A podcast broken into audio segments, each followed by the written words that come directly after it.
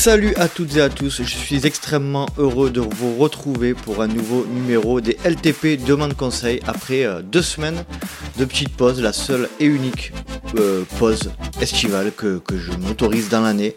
Euh, une pause de deux semaines de diffusion et donc je suis très heureux de vous retrouver cette semaine, ce samedi matin pour ceux qui écoutent dès la sortie pour cette, euh, cet épisode un peu spécial Demande Conseil qui sera consacré euh, à l'entraînement euh, au glycogène bas avec le, célèbre spécialiste médecin du sport Fabrice Kuhn. nous allons parler de cette approche basée sur la périodisation de l'alimentation dans le cadre de l'entraînement et dans, le cadre de l'entraînement dans les sports d'endurance notamment. Et vous l'entendrez, donc nous allons parler des principales euh, méthodes qui sont utilisées et proposées par Fabrice Kuhn. L'entraînement à jeun, l'entraînement à récupération glucidique retardée, le train low et le sleep low, donc euh, le sleep low, donc les quatre principales méthodes d'entraînement euh, qui permettent d'utiliser et d'optimiser l'utilisation de ces lipides à l'effort. Vous l'entendrez, c'est hyper passionnant et hyper intéressant.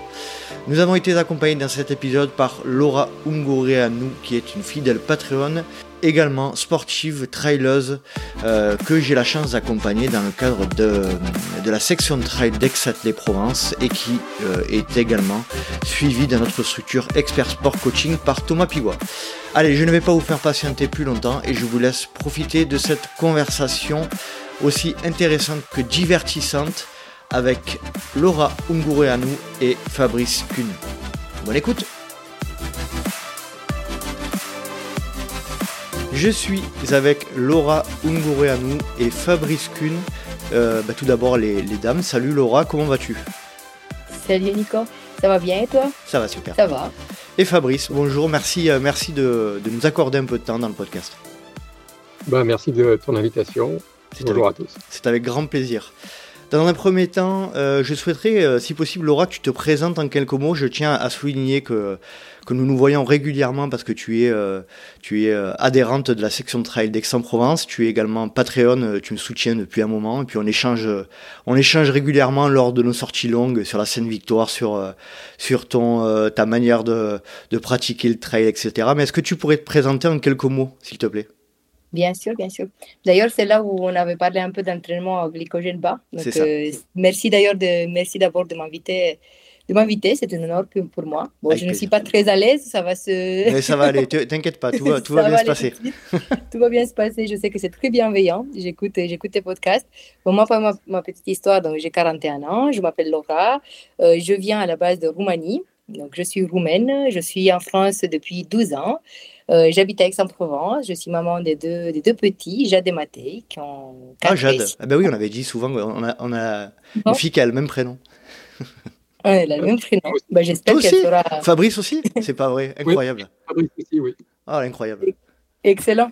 Ah, bah, on est les mamans et papa des Jade, alors c'est parfait, on est bien réunis. Et euh, voilà, donc je, euh, je pratique le trail depuis maintenant un an avec le club Ex-Athlée. Et je tiens à saluer toutes mes collègues parce qu'au début, ils m'ont super bien accueilli et soutenu.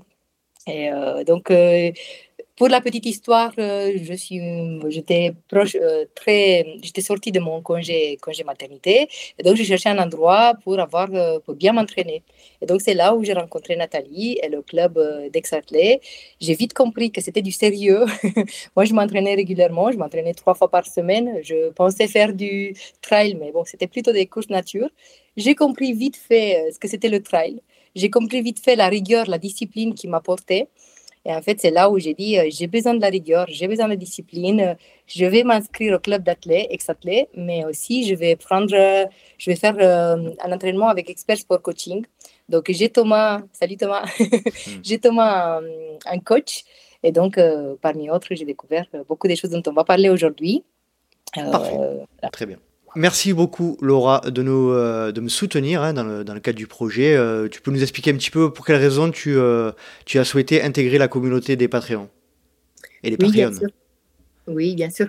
c'est parce que j'écoutais avec grand plaisir tes, tes podcasts. J'ai adoré. Au tout début, quand j'ai commencé à m'entraîner avec le club d'Aix, j'ai entendu qu'il y avait un joli podcast avec Thomas et Olivier, Olivier. Et donc, du coup, je me suis dit, tiens, je vais écouter cette podcast. Je ne savais pas qu'il s'agissait de toi. Et je me suis dit, tiens, quelle, quelle magnifique voix, quelle, euh, quelle structure du sérieux.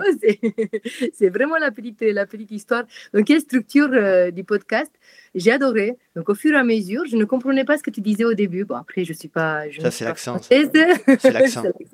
je, ne, je ne comprenais pas ce que c'était les Patreons. Euh, les Patreons, Patreon, pourquoi, comment. Et un jour, j'ai compris qu'on peut écouter aussi les podcasts et on peut te soutenir. Donc, je me suis dit, je les écoute avec autant de plaisir, tant qu'à faire. Euh, je vais, je vais aussi soutenir. En fait, un grand merci pour ce que tu fais parce que tes podcasts m'accompagnent quand je cours. Euh, ou voilà, ça, il m'accompagne quand j'ai un moment, j'ai un sujet intéressant ou pas que. Et j'aimerais être euh, beaucoup plus présente dans les réunions. Donc à ce moment, on salue aussi les, les Patreons en espérant se voir bientôt à la réunion. Magnifique. Bon, merci Laura en tout cas. Euh, puis tu as toujours été euh, là hein, auprès de nous, auprès d'Experts Sport Coaching et auprès des, des Patreons pour nous, nous faire des jolis petits messages d'encouragement et tout. Donc on te remercie vraiment du fond du cœur. Parce que c'est le, le, bon travail que vous faites et moi, en tout cas, ça me correspond énormément. Merci beaucoup Laura, très sympa de ta part. Fabrice, à ton tour, est-ce que tu pourrais, s'il te plaît, te présenter en quelques mots? Alors, Fabrice Kuhn, je suis médecin, médecin du sport. Euh, moi, j'ai 50 ans. Euh, et je suis triathlète, trailer, euh, swimrunner, marathonien. J'aime bien les sports d'endurance et surtout, bah, surtout le triathlon, c'est quand même ma base, avec un peu de trail de temps en temps. Et je suis. Papa, d'une petite Jade, donc on a compris d'une petite garde entre autres. Et euh, je suis spécialisé dans la nutrition des sports d'endurance. D'accord. Euh, on, peut parler de vos ouvrages précédents, hein, Paléophyte, Paléophyte pour les sports d'endurance, le régime cétogène pour les sportifs, nutrition de l'endurance, l'assiette de l'endurance et sans une recette pour les sports d'endurance. Euh, et là, le sujet dont il est question aujourd'hui, euh, c'est quelque chose qui m'intéresse énormément en ce moment. C'est basé sur donc l'échange qu'on va avoir est basé sur votre dernier ouvrage. Je crois que c'est le dernier, hein, Ultra Performance, dépasser vos limites avec l'entraînement à glycogène bas plus d'endurance et de vitesse, moins de fatigue et de troubles digestifs.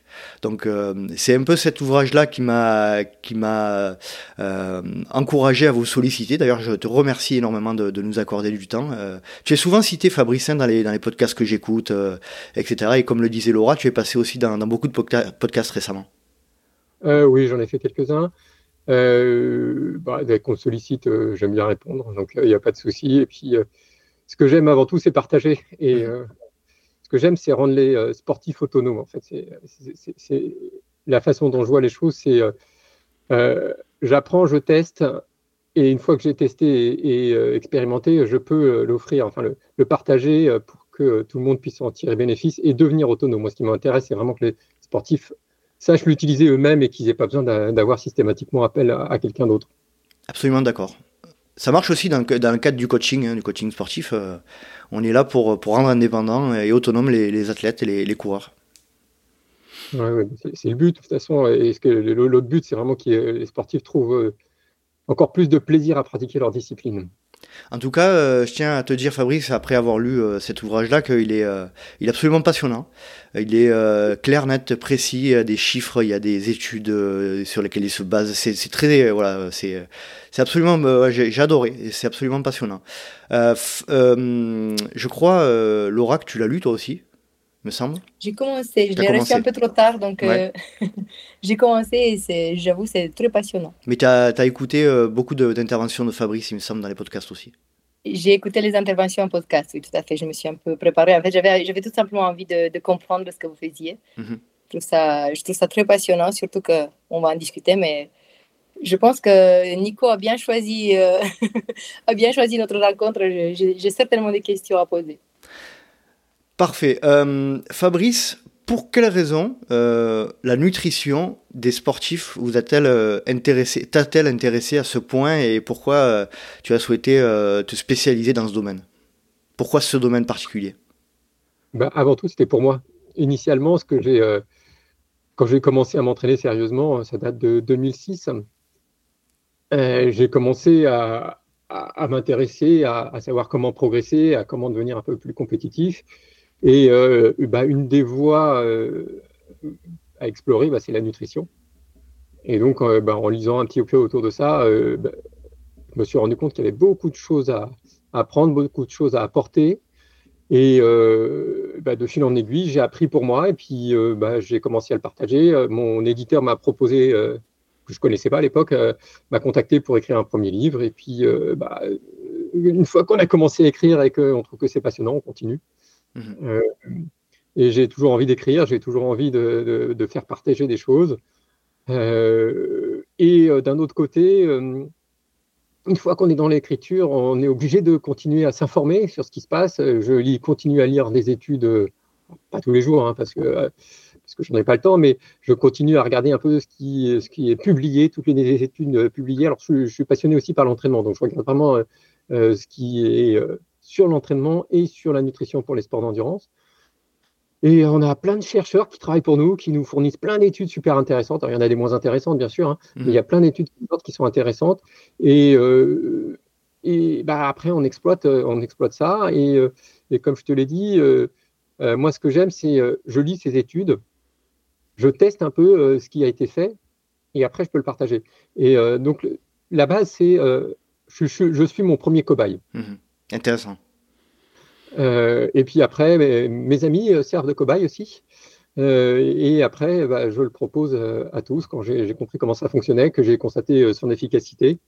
je le partage et, et voilà, c'est comme ça que je fonctionne et c'est comme ça que j'ai débuté. C'était d'abord pour moi. Et en fait, il y avait pas mal de livres. Hein. il y a pas mal de livres sur la nutrition, mais je trouvais qu'ils étaient soit trop. Trop généralistes? Trop un peu. Mmh simpliste, mmh. sans, être mais disons, hein, mhm. euh, pas assez euh, appliqué, pas assez appliqué au monde, au monde du sport d'endurance, quoi. Non, trop simple, trop mhm. simple, trop, des, informations trop simples, trop bateaux qui permettent pas de, progresser réellement.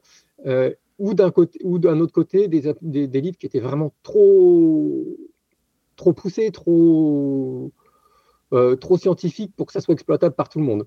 Et mhm. donc j'ai essayé de faire un petit peu le, le lien entre les deux, de, de trouver quelque chose qu'en fait le livre que j'aurais aimé moi avoir en fait qui soit euh, euh, simple, mais euh, simple à lire, simple à comprendre, mais qui soit pas trop simpliste.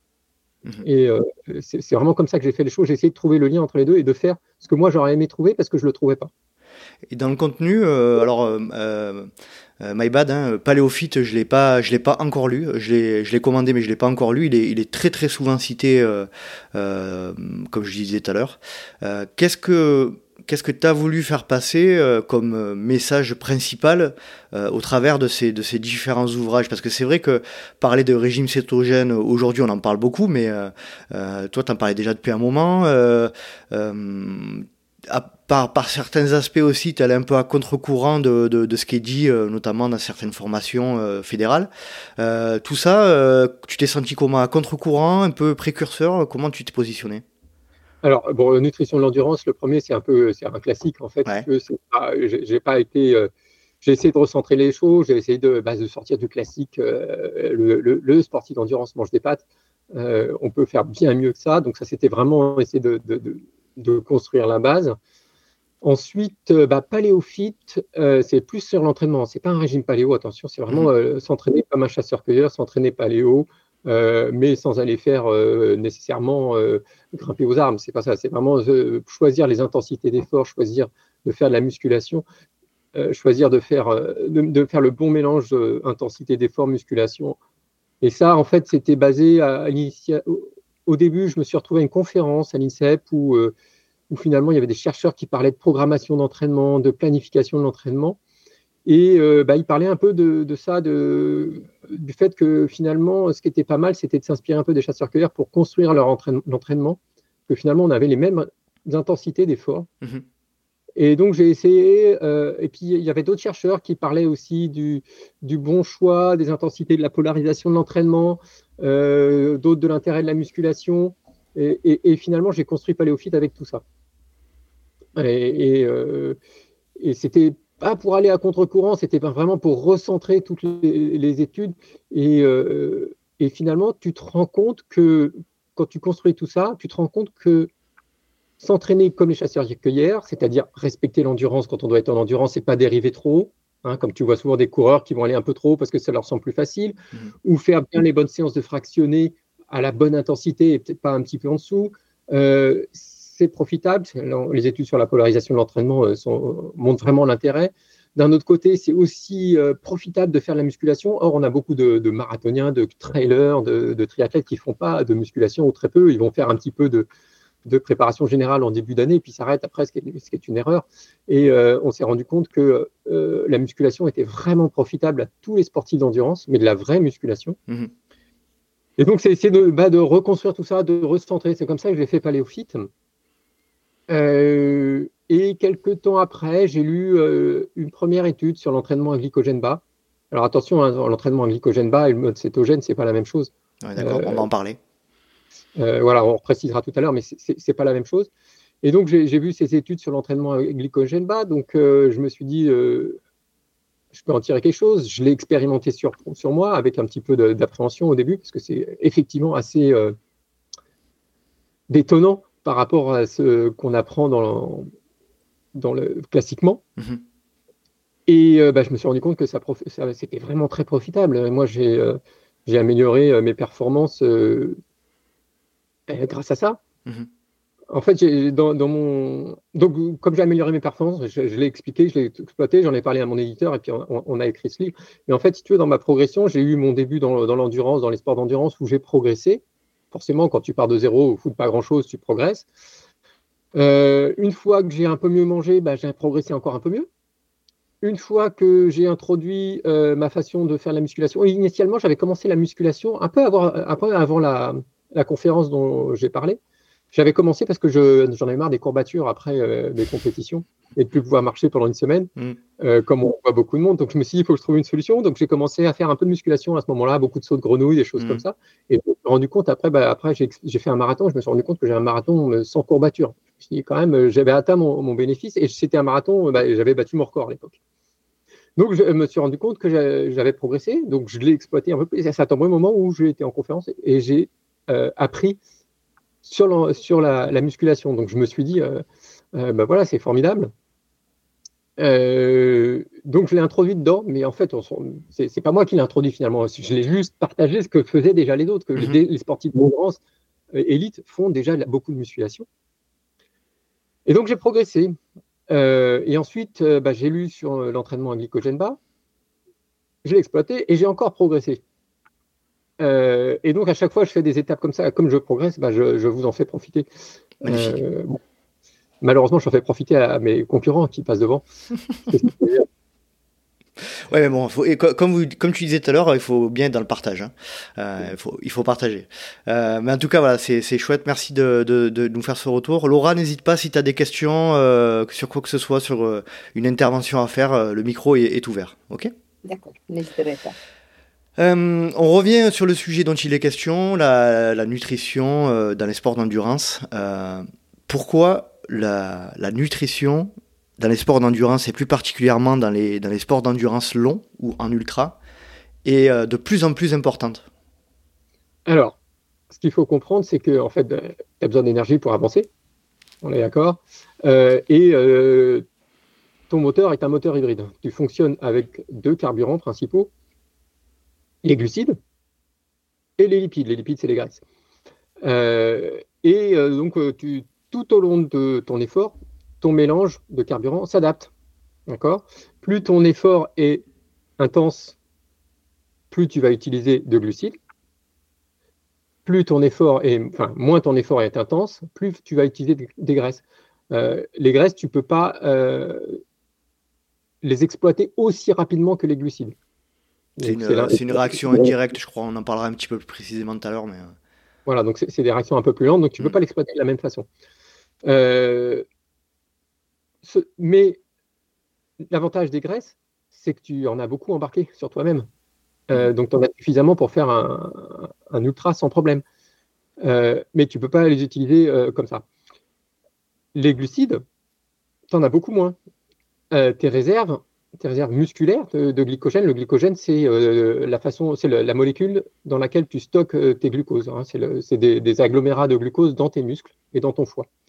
Le glycogène, tu peux en avoir musculaire que 600 grammes. Et encore, 600 grammes dans tes muscles, si tu es un sportif d'endurance entraîné, parce qu'un sédentaire, c'est moins que ça.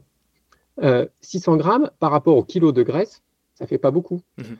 Surtout que 1 gramme de graisse, c'est 9 kilocalories 1 gramme de glucides, ce sont que 4 kilocalories. Donc en plus, tu en as moins en masse et chacun apporte moins d'énergie. C'est moins, c'est moins rentable, on va dire. C'est beaucoup moins rentable. Mmh. donc en fait, en permanence, tu vas adapter ton mélange de carburant. donc pourquoi c'est important? C'est parce que tu as quand même besoin des glucides. Donc il faut que tu réussisses, tu vas aller vite les éliminer, enfin vite, relativement vite. Donc il va falloir que tu puisses en apporter durant ton effort. Sauf si tu changes ton métabolisme et que tu te mets au régime cétogène. Mhm. Euh, en régime cétogène, c'est-à-dire que tu apportes euh, très peu de glucides par jour, maximum 50 grammes, en gros, mais ça dépend d'une personne à l'autre, donc ça fait très peu de glucides. Euh, et dans ce cas-là, ton organisme passe sur un changement complet de métabolisme, et donc tu vas tourner aux graisses. En contrepartie, les gens qui sont au régime cétogène sont obligés d'apporter beaucoup de graisse, ils tournent aux graisses, mais par contre, ils ne sont pas capables, souvent, ils décrivent une difficulté à accélérer autant qu'un sportif euh, en régime, on va dire, plus classique. Euh, parce que bah, justement, ce, différentiel de fonctionnement. Mmh. Euh, donc, c'est pour ça que c'est important. Et l'entraînement à glycogène bas, c'est essayer de trouver un compromis entre l'entraînement cétogène, enfin, entre l'alimentation cétogène, où tu tournes avec beaucoup de graisse, et l'entraînement classique où tu tournes avec beaucoup de glucides. D'accord? Et euh, c'est un moyen aussi d'éviter les pannes comme l'entraînement en, mode cétogène. En fait, tu te rends compte que les gens qui sont au régime cétogène, ils sont capables de décrire les capacités euh, à, à, s'exercer très longtemps sans avoir faim, sans avoir besoin de glucides, que, ce dont ne sont pas capables les, les, gens au régime entre guillemets classique. Mmh. Tout à fait. Euh, merci pour cette présentation, Fabrice. Laura, de ton côté, je crois que tu es es actuellement dans un alors je sais pas si tu un régime cétogène ou un régime low carb. Euh, le régime low carb c'est euh, on va dire euh, une, une ration de, de, glucides amoindris. je crois que c'est combien le régime low carb la considération Fabrice? Bah, il n'y a pas de considération, mais on va dire que c'est au-dessus de 50 grammes. La mmh. différence entre les deux, c'est que au régime cétogène, tu es tellement bas en, en glucides que tu pousses ton corps à fabriquer, enfin ton foie, mmh. à fabriquer des cétones qui sont un carburant euh, pour les muscles et aussi pour le cerveau, parce que le cerveau ne sait pas fonctionner aux graisses. Le cerveau est glucodépendant, il ne fonctionne qu'aux glucides ou aux cétones. Le régime low carb, euh, comme tu as quand même un peu plus de glucides de, tous les jours, tu ne fais pas cette euh, fabrication de cétones dans le foie, donc tu n'as pas cet apport de cétones pour le cerveau. D'accord. on fabrique tous un peu de cétone tous les jours, hein, mais pas suffisamment pour, euh, pour passer en mode cétogène. Ok. Laura, tu peux nous partager ton, ton expérience sur ce point? Oui, tout à fait. En fait, moi, j'étais déjà une chasseuse du sucre ajouté depuis, depuis très très longtemps, et notamment depuis quand nous avons les enfants. Et j'avais entendu parler une fois sur, euh, sur euh, guérir tout simplement les, les maladies graves avec le, euh, avec la manque du sucre, avec la manque d'alimentation complète. Donc, c'était un docteur russe à un moment donné qui expliquait justement que nous avons suffisamment de gras dans le corps pour pouvoir tenir 90 jours sans être alimenté. Euh, j'ai toujours eu ça dans la tête. Et à un moment donné, Thomas, il m'a parlé de la, il m'a parlé du régime cétogène. Donc, on a fait ensemble un, euh, check-up. Il a vu à peu près combien de glucides je mangeais par jour je mangeais environ 200 grammes. Donc, il m'a dit, écoute, la moyenne, française, la moyenne en France, euh, il mange à peu près 350 grammes. Est-ce que ça te dit d'essayer? Et il y a en tête que les glucides, justement, notamment le sucre, ne sont pas forcément bons pour l'organisme. Je me suis dit, oui, je vais, je vais tester. L'adaptation n'était pas facile parce que moi, je mangeais énormément de fruits au début. Donc l'adaptation pour moi n'était pas, tellement facile. Ensuite, euh, j'ai découvert les, avantages. Et donc justement, j'étais dans une démarche où j'étais en train de perdre du poids, j'étais en train de faire beaucoup plus du sport en m'entraînant avec Thomas, et j'ai senti, senti assez vite les bénéfices. Donc ça veut dire quand j'étais, euh, assez rapidement, donc en cétose, j'étais au bout d'un mois ou un mois et demi. En fait, c'était plus précis quand j'ai acheté un petit appareil pour, pour me tester. Et en fait, j'ai commencé à sentir les bénéfices. Je pouvais partir m'entraîner euh, justement sans rien déjeuner et j'avais beaucoup, beaucoup d'énergie et je me sentais très bien. Donc, euh, pourquoi j'ai. En fait, j'ai je suis entre low carb et cétogène? Parce que je pense que des fois, je suis très, très stricte dans le cétogène. J'adore, je me sens très bien, j'ai une course, je suis très à fond. Et après, je pense qu'émotionnellement, je craque pour des petites choses. Euh, je sors de la cétose, mais je pense que j'ai une, j'ai une comment, comment on appelle euh, Tolérance? Une tolérance, une tolérance aux glucides, merci beaucoup.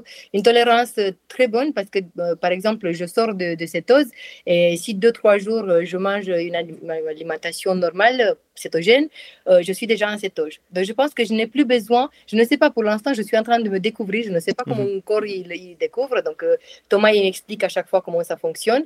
Après, j'essaie de, de trouver mes, mes limites. C'est vrai que comme, comme il dit Fabrice, moi, en régime cétogène, je me sens super bien. Donc, euh, notamment avant les courses, je suis toujours en régime céto et j'ai une énergie de fou, je me sens bien, je ne me sens pas du tout lourde. C'est, euh, je peux m'entraîner, je n'ai plus de baisse de glycémie que j'avais avant. Avant, si je partais faire une course, à un moment donné, il fallait absolument que je mange, sinon je tremblais, j'avais comme une baisse de glycémie.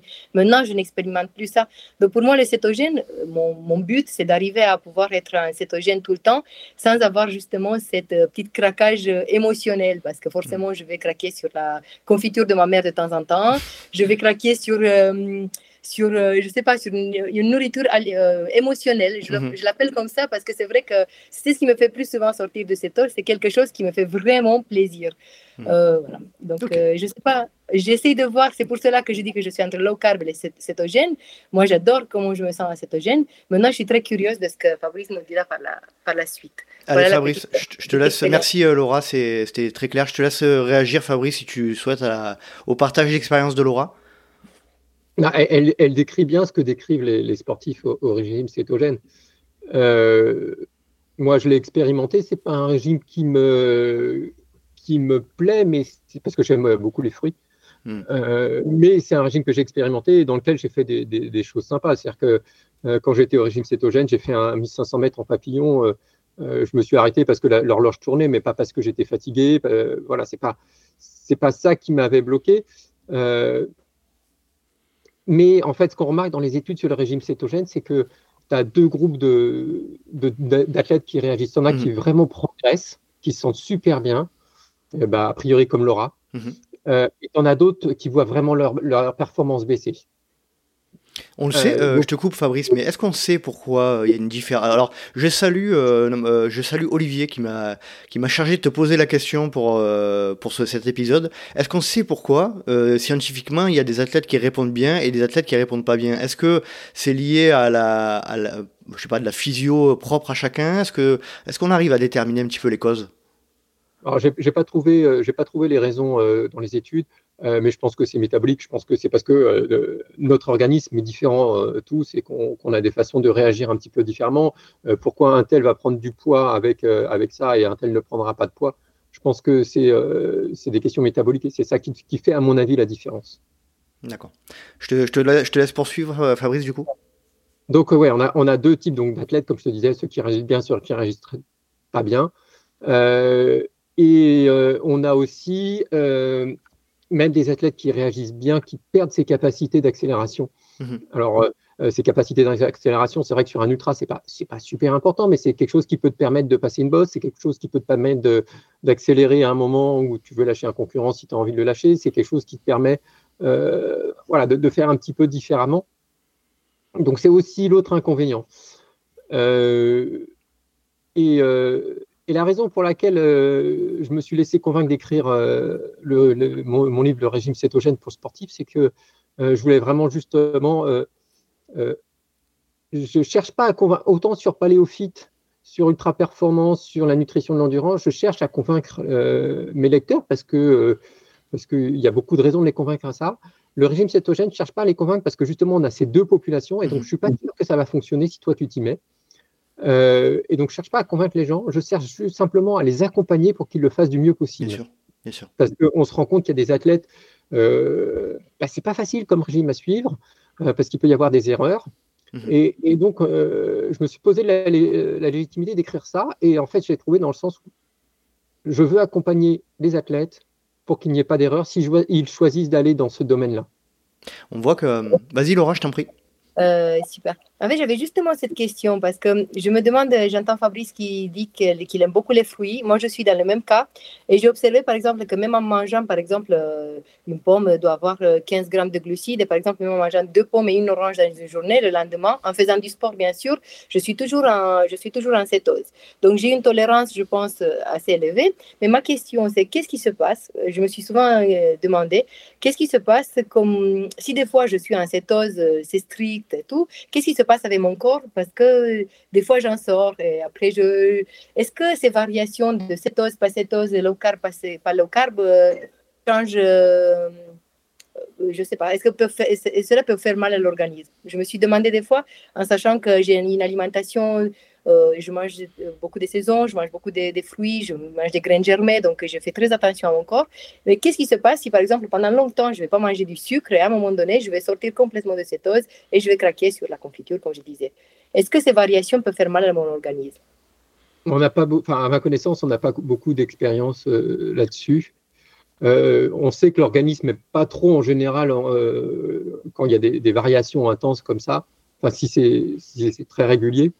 Euh, mais à ma connaissance, on n'a pas de, retour. Après, on n'a pas énormément, de retour sur le régime cétogène au total, finalement. Hein. Sur un régime cétogène à, long terme, on n'a pas, beaucoup de retour. On sait que euh, chez certaines personnes, ça a apporté un, bénéfice, pas seulement pour les performances, hein, mais aussi au niveau santé. Ça peut permettre de rééquilibrer un syndrome métabolique, ça peut permettre de rééquilibrer euh, des gens épileptiques résistants au traitement. On, a, on a ces, ces avantages, mais c'est vrai qu'il y a quand même des risques de carence qui ont été observés. Alors, euh, c'est pour ça qu'il faut construire une alimentation euh, euh, sérieuse. ça ne veut pas dire que tout le monde va être en carence. Hein. Attention, hein. c'est-à-dire qu'il y a des cas de carence qui ont été observés, notamment des défauts d'apport en vitamine C sans aller à l'extrême, mais bon, ça a été observé. de l'iode aussi, ça a été observé. du fer, ça a été observé. Donc, c'est effectivement, si on reste avec quelque chose comme ça qui perdure, on peut avoir des soucis. Euh, mais il faut bien construire. Après, pourquoi tu peux sortir de cétose et revenir en cétose facilement? En fait, le problème, c'est que ça ne dépend pas que des apports de glucides. Donc déjà, euh, on, dit que c'est en gros en, dessous de 50 grammes de glucides pour être en cétose, mais ça dépend d'une personne à l'autre. Ça peut être de 25 à 75 grammes. Certains ont besoin d'avoir un apport de, de moins de 25 grammes et d'autres jusqu'à 75 grammes, ça se passe bien. Ensuite, les cétones, ils sont fabriqués dans le foie à partir des acides gras à courte chaîne. Euh, donc ça, il n'y en a pas beaucoup. Euh, il y en a dans l'huile de coco, c'est pour ça que les gens au régime cétogène mangent de l'huile de coco, mais il n'y a pas que ça. Euh, il y en a dans le lait de chèvre, enfin dans les fromages de chèvre le lait de chèvre. il y en a dans le beurre. et donc, si tu apportes plus ces graisses, tu vas fabriquer plus rapidement des cétones, tu seras plus facilement en cétose. Euh, l'autre souci, c'est les protéines. Si tu apportes trop de protéines, il va y avoir la néoglucogénèse et ça veut dire que tu vas fabriquer des glucides à partir des protéines. Donc, si quelqu'un mange, euh, je vais dire, 50 grammes de glucides, mais beaucoup de protéines, eh ben, il va avoir du mal à être en cétose parce qu'il va transformer ses, euh, protéines en, glucose. et donc, c'est tout ce mélange qui fait que ça varie d'un jour à l'autre, que ça varie d'une personne à l'autre, que tu peux rentrer ou sortir alors que tu as tu penses avoir mangé à peu près similairement, mais si tu as moins d'acide gras à courte chaîne, bah, tu vas avoir un souci. Euh, il y, a un petit peu tout ça. Ok. Euh, Merci Fabrice d'avoir répondu à Laura. Alors, euh, ce, cet épisode n'est pas dédié au régime cétogène, c'est pas le sujet principal. Euh, là, on, échange et merci Fabrice d'avoir répondu à Laura sur son retour d'expérience, mais c'est vraiment pas le, euh, le but. On va pas rentrer en détail dans le, dans le régime cétogène et comme tu le dis, c'est, je pense que c'est assez aussi aléatoire comme euh, comme, euh, comme réaction et, ça va pas à tout le monde. Donc ça, c'est vraiment important de le mettre en, évidence. Et puis surtout, surtout encore une fois, si vous souhaitez euh, vous lancer dans ce, dans ce type de régime, il faut vraiment le faire de manière accompagnée ou, ou suivre le régime de le, le livre de, de Fabrice, régime cétogène. Pour revenir un petit peu, pour dézoomer un petit peu sur le, le sujet dont on va parler, donc je, je, rappelle le sujet, c'est l'entraînement à glycogène bas. Euh, est-ce que tu pourrais euh, rappeler, s'il te plaît, Fabrice, les, euh, ben, la définition du glycogène? Où est-ce qu'il, Alors, tu en as parlé un petit peu tout à l'heure, mais où est-ce qu'il y en a, où est-ce qu'il y en a principalement euh, Et pourquoi ce fameux glycogène est-il si important dans les sports d'endurance? Alors le glycogène, c'est donc une molécule qui lie plusieurs molécules de glucose. En fait, si tu veux faire imager ça, c'est notre amidon. Mhm. L'amidon des plantes, eh ben, chez nous, c'est le glycogène. C'est un moyen de stocker efficacement, plus efficacement que des molécules de glucose. Simple, c'est le moyen de les stocker dans nos muscles et dans notre foie. D'accord? Et donc, euh, c'est là que tu fais tes réserves de, euh, dans le muscle de glycogène qui te donnera du glucose disponible pour l'effort. D'accord? Si tu pars courir et que euh, tu ne manges pas durant cet effort, c'est le glycogène de tes muscles qui va être utilisé pour l'effort. Le glycogène du foie va aussi être utilisé à ce moment-là parce qu'il va être dégradé dans le foie et, va aller donner du glucose qui va être versé dans le sang et qui sera disponible pour les muscles et pour le cerveau. D'accord? Euh, Durant la nuit, ce qui se passe, c'est que c'est ton glycogène hépatique du foie qui est dégradé, qui va dans le sang et qui permet de nourrir ton cerveau. Donc voilà, c'est ça le, glycogène. Ok. Donc en gros, euh, il y a deux lieux de, stockage du glycogène, le muscle et le foie. Il y en a, euh, d'après ce que j'ai compris, moins dans le foie que dans, le, que dans les muscles. Et Ok. Euh, de manière un peu plus générale, euh, quel, est le, quel est le rôle sur la santé euh, des glucides positifs ou négatifs? Alors c'est une question un peu plus générale, mais est-ce qu'on est qu'on a une idée précise de l'impact des glucides sur, sur cet aspect-là? Alors on va, on va prendre, donc là on, sort complètement du régime cétogène, on prend quelqu'un qui mange normalement, entre guillemets. S'il n'a pas assez de glucides, il risque de faire une hypoglycémie. Mmh D'accord? Mais l'organisme sait réguler tout ça. S'il a trop de glucides, euh, une partie ne va pas aller dans le muscle parce qu'il y en a trop, et ne va pas pouvoir faire des réserves. Donc cette partie va être dégradée, enfin dégradée, non, va être transformée en graisse. En graisse. D'accord? En fait, ce qu'il faut savoir, c'est que quand tu avales des glucides, tu en as deux types. Finalement, c'est des molécules simples. Hein, qui vont, enfin, tes glucides vont être dégradés en molécules simples notamment le glucose et le fructose, mais il y en a d'autres aussi. Hein. Euh, mais c'est les deux principales. Le glucose rentre dans le sang et va directement dans les muscles ou euh, dans le foie, où il est stocké sous forme de glycogène, et l'excès sous forme de graisse. Le fructose va euh, dans le foie où il est stocké, ou dégradé en, glucose. si tu as trop d'apport, ça fait monter ton insuline, qui est l'hormone euh, du stockage, qui est l'hormone dont les diabétiques manquent, enfin les diabétiques à l'insuline. Euh, et l'insuline, c'est l'hormone euh, du stockage. L'hormone du stockage, tu apportes beaucoup de, de, glucose, ton insuline monte, tu vas stocker parce que ton organisme il se dit Oh là, j'ai plein de glucose, je vais en faire des réserves. D'accord? Donc il va fabriquer du gras, il va en mettre dans les muscles pour faire du glycogène. Et tout ce qui est en trop, il transforme en graisse. Voilà. Et, en plus, il va se dire, j'ai plein de glucides, donc qu'est-ce que je vais faire? Je vais les utiliser pour l'effort. Donc, ton mélange de carburant dont on a parlé tout à l'heure va être modifié. Et ton mélange va être plus riche en glucides et moins riche en lipides que ce qu'il était en temps normal. Donc l'insuline modifie ce mélange. Et donc un apport trop important de glucides peut faire ça. Peut modifier. Et après, il y a plein d'autres effets. Donc, euh, si tu as trop de glucides, tu fais travailler trop ton insuline, et eh ben, euh, tu vas épuiser ton pancréas. Euh, si tu as trop de glucides, tu vas créer de l'inflammation chronique. Et l'inflammation de chronique, elle est cancérigène et elle, elle favorise les maladies cardiovasculaires. tu peux avoir une hypoglycémie réactionnelle parce que tu as une grosse sécrétion d'insuline. donc voilà, ça c'est en gros, pour faire simple, les, les problèmes du, des glucides. Ok. Et les points, les points positifs sur, euh, sur cet aspect, quel, rôle joue-t-il dans, dans, la santé dans le, dans, euh, par rapport au sport de manière générale? C'est ton carburant de l'effort, c'est ton carburant de, de l'effort à haute intensité. Et euh, au niveau de la récupération, ça joue un rôle ou pas? Alors, tes glucides, quand tu as vidé ton muscle, on, va dire que tu vas aller courir deux heures, tu vas vider tes muscles en partie de leur glycogène. Et donc là, quand tu les prends en récupération, tes muscles sont en grande appétence pour le, le, glucose. Donc, le glucose que tu vas aller, il va aller directement dans les muscles. La fameuse fenêtre glucidique dont on, Voilà. Ou fenêtre métabolique. Fenêtre métabolique. Hmm. Voilà. Donc, ils vont aller directement dans le muscle et pas de sécrétion, pas trop de sécrétion d'insuline parce qu'ils sont rapidement disponibles pour le muscle. D'accord, très bien. C'est très clair. Alors là, moi, je me pose la question du coup. Tu, parlais tout à l'heure de ce mélange, euh, de ce mix hein, entre. Euh, on, peut imaginer une voiture euh, hybride, hein, essence et électrique ou etc.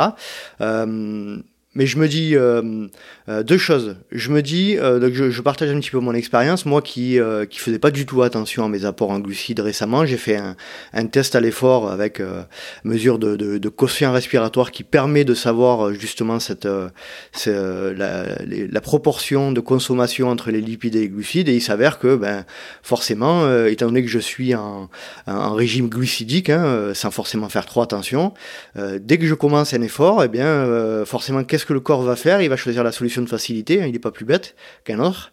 Il va prendre la, la, la, solution la plus simple, il va griller des glucides dès, euh, dès, dès le début de l'effort. Euh, donc ça, c'est un petit peu mon partage d'expérience. Donc euh, on voit très, très nettement que la différence entre ceux qui font, par exemple, un régime cétogène ou ceux qui font énormément d'efforts, et on en parlera un peu plus tard, des, des, des, efforts longs, on, voit, on voit très clairement une, une différence entre une personne comme moi qui mange régulièrement des glucides et quelqu'un qui, qui de temps en temps force son corps ou, tout le temps force son corps à ne pas utiliser de glucides. C'est très très très clair, très net. Euh, la question que je me pose du coup, c'est si je suis euh, euh, en, effort long, voire en ultra, en gros, l'objectif, la priorité numéro un, c'est de, de, forcer mon corps à utiliser le maximum de, lipides à l'effort. Puisque en plus, dans, les, dans le cadre des efforts longs, plus, plus, plus, plus mon effort est long, et moins l'intensité doit être haute.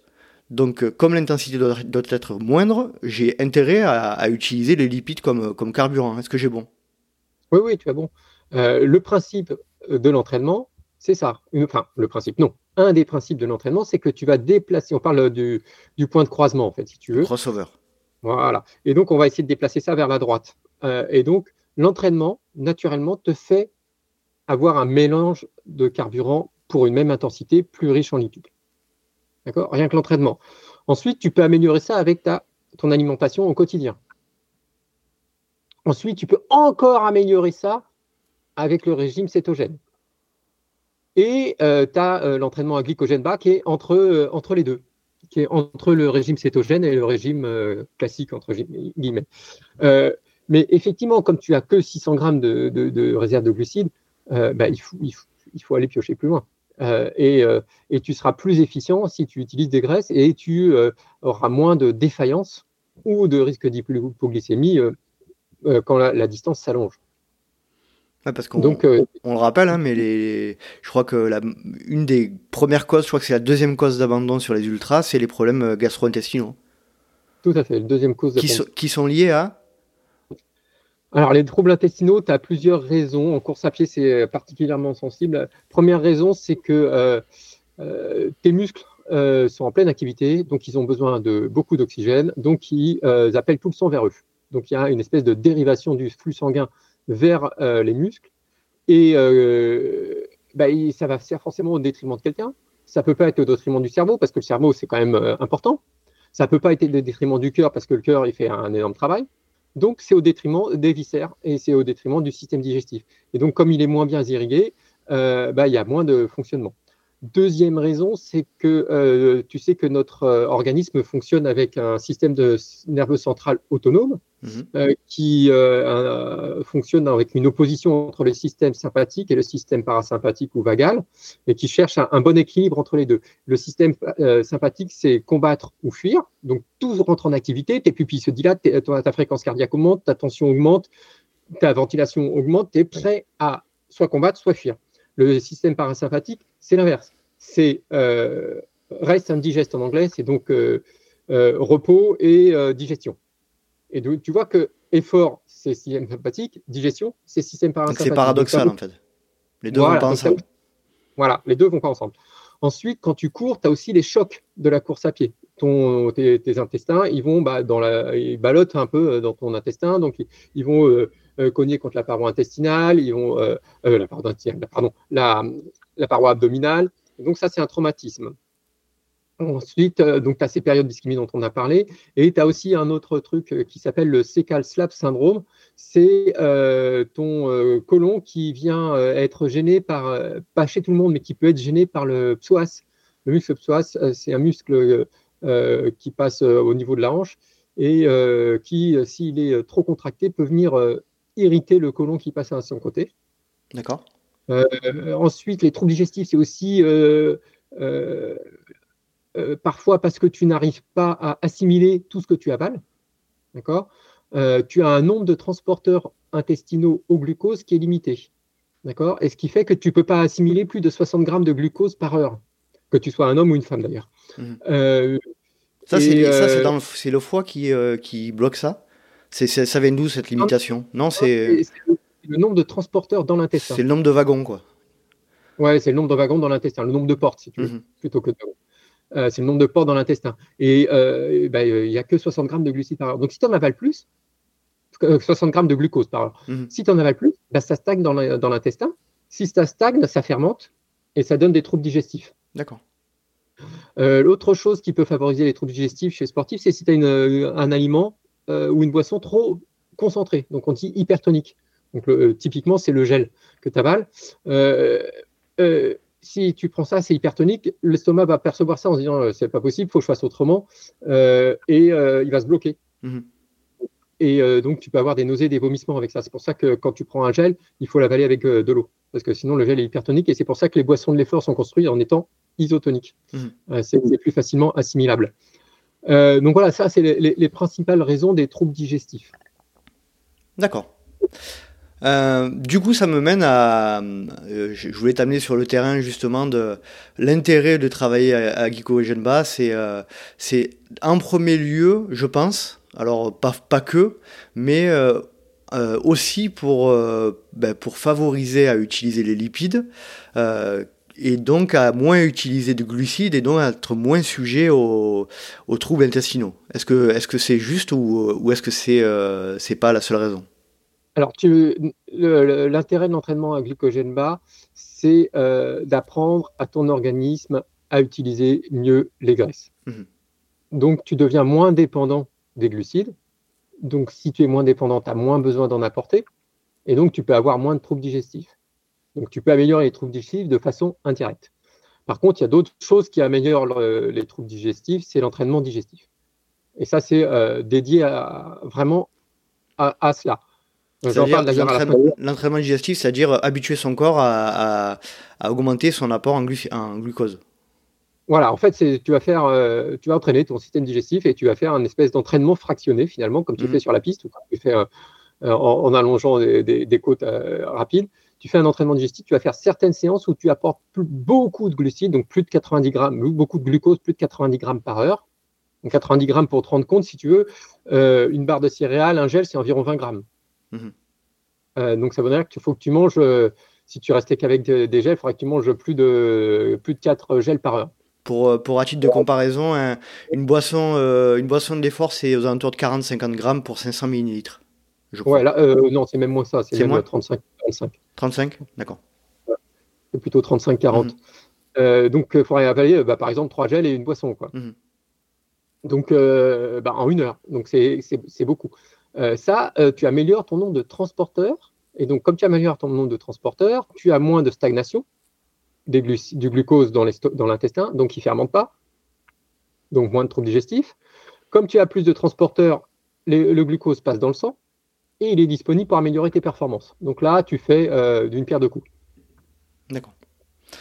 C'est très complexe tout ça, mais on s'aperçoit que hum, qu'en fait, on, euh, alors, on a la possibilité d'agir sur, sur deux facteurs principaux dans ce cadre-là. C'est notre capacité à utiliser les, graisses ou les lipides comme, comme substrat énergétique et notre tolérance à l'ingestion de, de, glucides ou de glucose.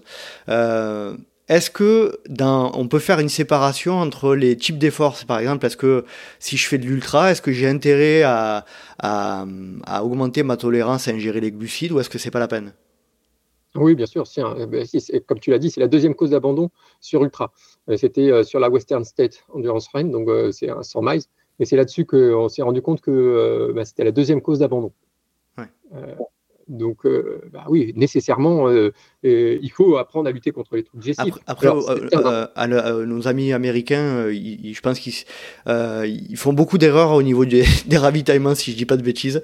Quand on voit, quand on voit les exemples qu'on a à l'UTMB chaque année, on peut se poser la question sur leur, comment dire, pas connaissance, mais leur, voilà, leur je ne veux pas être trop médisant, mais c'est vrai qu'à des moments, on se pose la question s'il y a vraiment une, une culture de la, de la nutrition dans les sports d'endurance euh, chez certains d'entre eux. Euh, en France, ça s'observe aussi. Hein. C'est vrai, c'est pas faux. C'est pas faux. Euh, donc voilà, donc ça, c'est vraiment l'entraînement digestif qui est une... à part. L'entraînement à glycogène bas, c'est un autre principe en fait. Donc tu limites les troubles digestifs de façon indirecte, mais surtout le principe, c'est pas ça.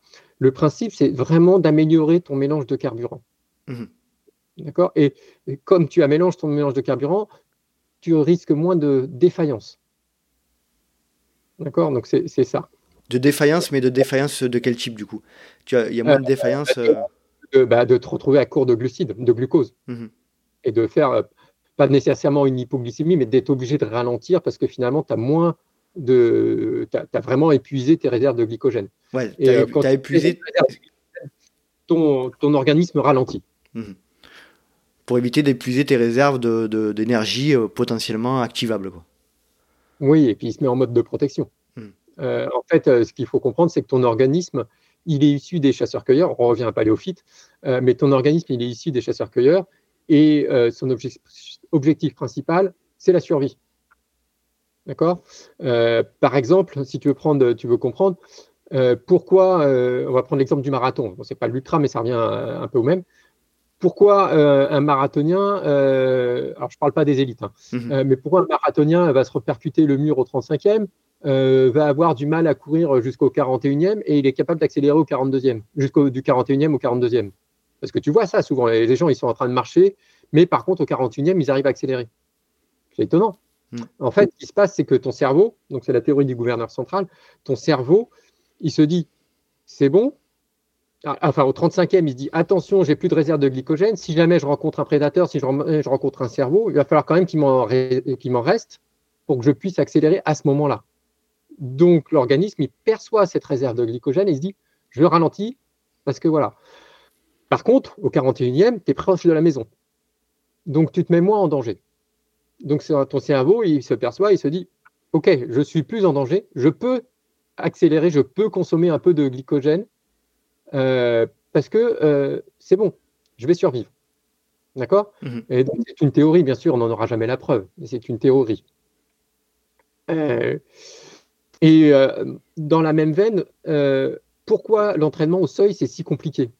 Parce que quand tu t'entraînes au seuil, euh, c'est insupportable, c'est vraiment C'est ce, qui est le plus dur. Voilà.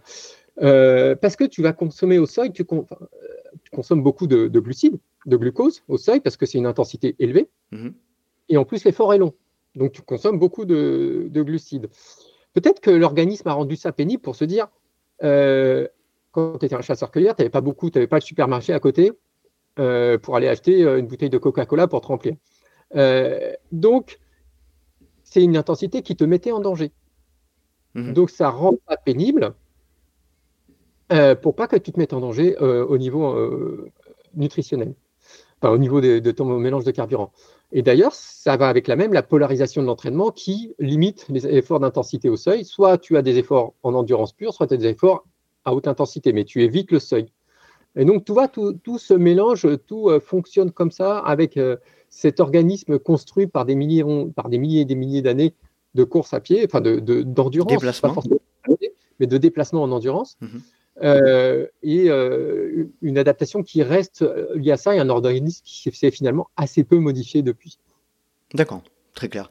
Laura, euh, je, je te donne la parole si tu le souhaites. Est-ce que tu veux intervenir?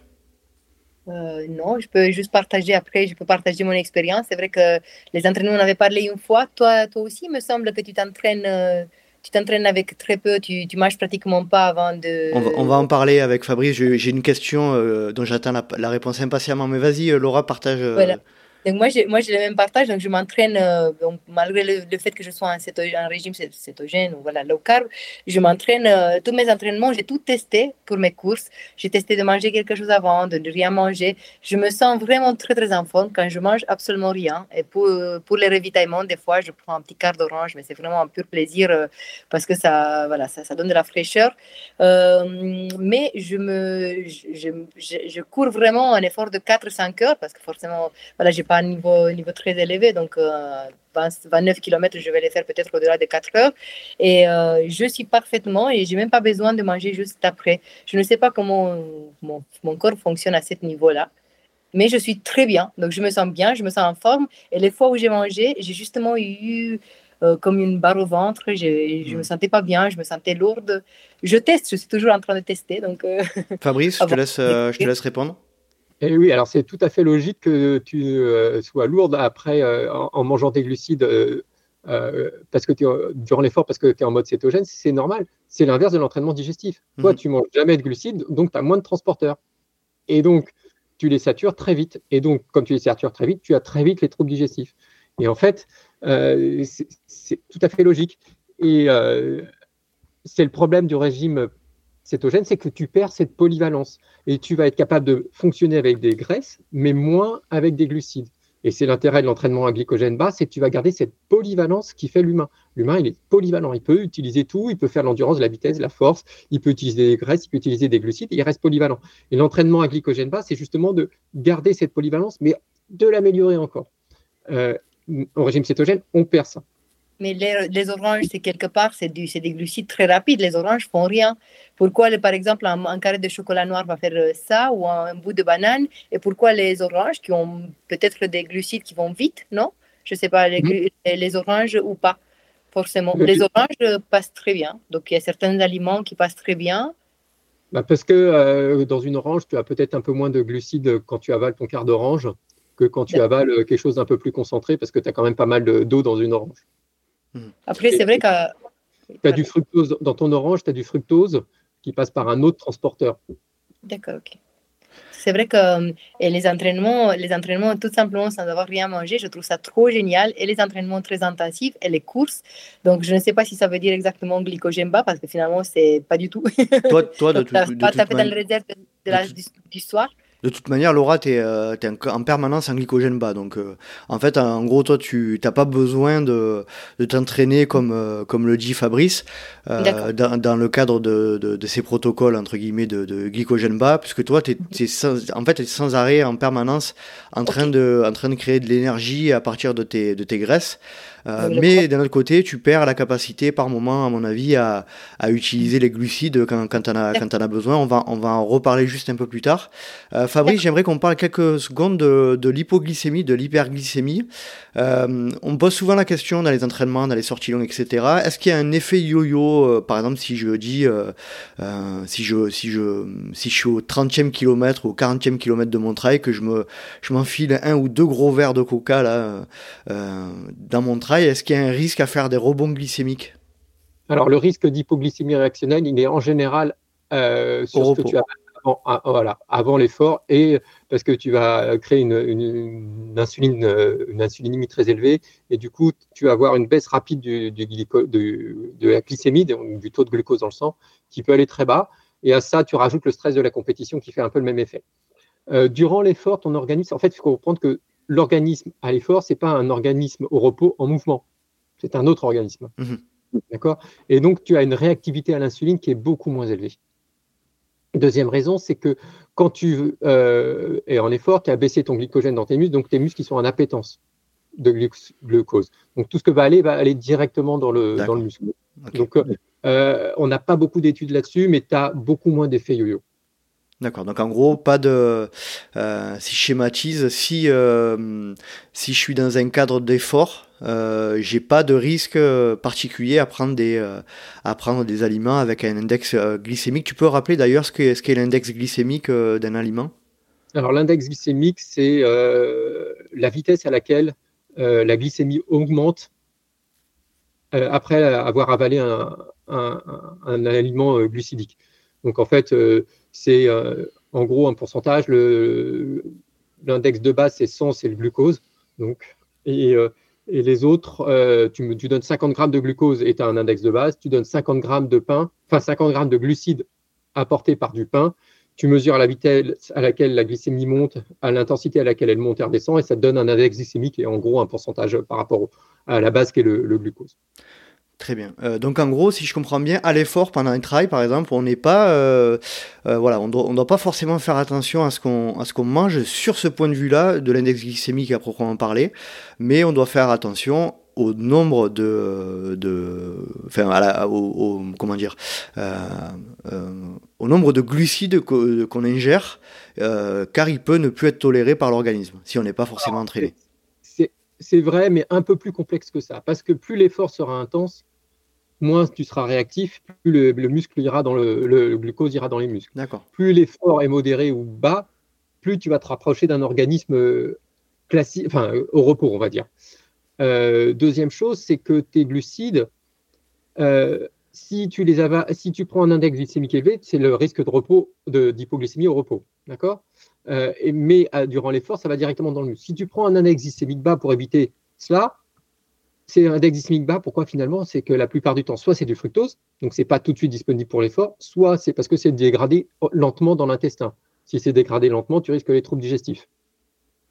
D'accord? Donc, on a, repéré qu'effectivement, avec un, euh, avec euh, un mélange, euh, des molécules spécifiques qui euh, contiennent du glucose et du fructose difficilement dégradables, euh, tu vas avoir moins d'hypoglycémie, mais en même temps, tu as plus de troubles digestifs.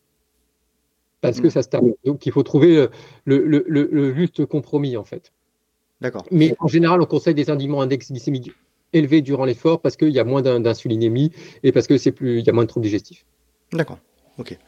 donc c'est complexe tout ça quand même. Hein. On, s'aperçoit que voilà qu'on peut jouer sur plein de tableaux, que ça dépend aussi euh, de, l'intensité de l'effort, etc. Donc euh, euh, on va on va passer maintenant, si tu veux bien, Fabrice, à bah, à la partie vraiment des entraînements à glycogène bas. Tu me dis si je, je, dis une bêtise, mais dans ton livre tu, tu cites quatre méthodes. Euh, si possible, faire, euh, si tu as la possibilité de faire une, description un peu sommaire, euh, les bénéfices, les risques et, les risques de chaque méthode. Donc il y a l'entraînement à jeun, l'entraînement avec récupération glucidique retardée, l'entraînement bicotidien sans glucides et l'entraînement sleep low. Est-ce que tu peux nous décrire assez brièvement ces quatre, quatre méthodes? Je vais te le écrire, mais d'abord, je vais juste préciser un truc, expliquer. En fait, ce qu'il faut comprendre, c'est que pourquoi l'entraînement à glycogène bas fonctionne, c'est que la baisse du glycogène musculaire est un signal que tu donnes à ton organisme pour s'adapter et fabriquer plus d'enzymes pour utiliser les graisses, fabriquer plus de mitochondries pour, utiliser l'énergie. Et en fait, c'est la baisse du glycogène musculaire qui est le signal adaptatif, à l'origine de cascades biochimiques adaptatives qui te rendent plus performant. Donc c'est ça le principe de base. C'est le même principe pour tout le monde. Quand tu t'entraînes, on va dire que tu, ce soir tu vas aller faire du fractionné. Mhm tu vas baisser ton glycogène musculaire, tu vas déclencher des, réactions adaptatives. Si tu manges des glucides derrière, ton glycogène musculaire va remonter et tu vas stopper tes cascades adaptatives. D'accord? Alors, il n'y a pas que ça, il y a aussi euh, des cascades adaptatives qui sont enclenchées par les mouvements de calcium, par la baisse de l'ATP, euh, par l'acidité euh, produite à l'effort, par l'hypoxie, par le stress oxydant. C'est la façon dont tu progresses. Mais ce n'est pas toujours facile de jouer dessus. Par exemple, l'hypoxie, il faut aller en altitude mhm. pour le, maximiser. L'entraînement glycogène bas, tout le monde peut le faire. Tout le monde peut le faire à la maison. D'accord? Et c'est ça qui déclenche ces cascades adaptatives. Maintenant, tu le fais systématiquement parce que c'est normal. Tu le stops rapidement aussi parce que tu as ta ration de récupération. Maintenant, on a quatre façons de jouer dessus. La première, c'est l'entraînement à jeun. C'est la plus classique, tout le monde l'a déjà fait. Euh, tu te lèves le matin, tu as, mangé la veille, tu vas courir, ton insuline elle est basse parce que c'est le matin, ton insuline elle est basse parce que tu n'as pas, pas mangé. Euh, donc, tu vas utiliser surtout des graisses durant cet effort. D'accord? C'est un moyen d'adapter euh, les choses. Seulement, qu'est-ce qui se passe durant ta nuit? Tu as mangé la veille, donc tes muscles sont chargés en, glucides, en, glycogène, mhm. ton foie est chargé en glycogène. Durant la nuit, ton foie se vide en glycogène pour nourrir ton cerveau, je t'en ai parlé tout à l'heure, mais tes muscles, finalement, ils sont restés au repos ils n'ont pas déclenché de baisse du glycogène. Or, le phénomène adaptatif, c'est la baisse du glycogène musculaire. Musculaire. Musculaire. Donc, tu déclenches pas énormément d'adaptation. D'accord? Mhm. Mais tu progresses un peu. Voilà. Après, tu peux faire un peu mieux. Tu t'entraînes, tu fais ton fractionné ce soir, tu baisses ton glycogène musculaire, tu manges pas tout de suite de glucides. Comme tu as baissé ton glycogène musculaire, tu es en adaptation, tes cascades adaptatives sont en train de fonctionner, ton signal est persiste, tu, fonctionnes, tes cascades adaptatives persistent, persistent, tu fabriques euh, des enzymes, tu déclenches. D'accord? Tu manges, plus tard, tu les stops. Mais tu as déjà progressé. Donc ça, c'est la deuxième, euh, deuxième version. Donc on répète, euh, première solution, entraînement à jeun. Et là, on est sur l'entraînement avec récupération glucidique retardée. Voilà. Deuxième façon de faire, c'est je m'entraîne le matin, je fais du fractionné, toujours du fractionné, en fait. Parce que c'est, euh, comme on a dit tout à l'heure, c'est le mélange de carburant qui est riche en glucides quand tu as à haute intensité, donc tu vas baisser plus vite ton glycogène musculaire. D'accord? Donc je fais mon fractionné, je baisse mon glycogène musculaire, je suis en, fait, en, adaptation. Je ne mange pas, donc on est en récupération retardée, équivalent. Donc je ne mange pas, mes cascades adaptatives. adaptatives je, mange, je, te coupe Fabrice, je ne mange pas du tout ou je, je, je ne mange pas de glucides alors, c'est euh, le principe, je ne mange pas du tout, ou alors je mange un petit peu de protéines, mais surtout, je ne mange pas de glucides. Quand je dis je ne mange pas de glucides, c'est même pas de salade. D'accord. D'accord? Parce que tu vois des, gens qui parlent de manger des légumes. Non, non. Et qui disent on mange pas, effectivement, on peut manger des légumes. Non, non, ils n'ont pas compris le principe. Le principe, c'est zéro glucides, même pas une feuille de salade. Petite question euh, bête là qui me vient. Euh, quand on reconstitue son stock de glycogène, mhm. il va d'abord aller en priorité dans les muscles et ensuite dans le foie? Euh, je pense qu'il va les deux en même temps. Les deux en même temps, d'accord. Euh, donc, euh, si on reprend, c'est entraîné, fractionné, le glycogène est bas, les cascades adaptatives sont en train de se faire. L'après-midi, donc le midi, je ne mange pas, je laisse cascades adaptatives perdurer. Et là, je fais quoi? Je m'entraîne le soir en endurance. Pourquoi en endurance? Parce que euh, ben, j'ai plus beaucoup de glycogène musculaire, je ne peux pas faire de la haute intensité. D'accord? Donc, je vais, j'aurai pas de la qualité, donc je vais rester sur l'endurance. Donc, je vais encore baisser mon glycogène musculaire. Donc, je maximise les adaptations et je les prolonge. Après cette deuxième séance, je mange ma ration de récupération, je stoppe les processus et je récupère pour être en forme. D'accord?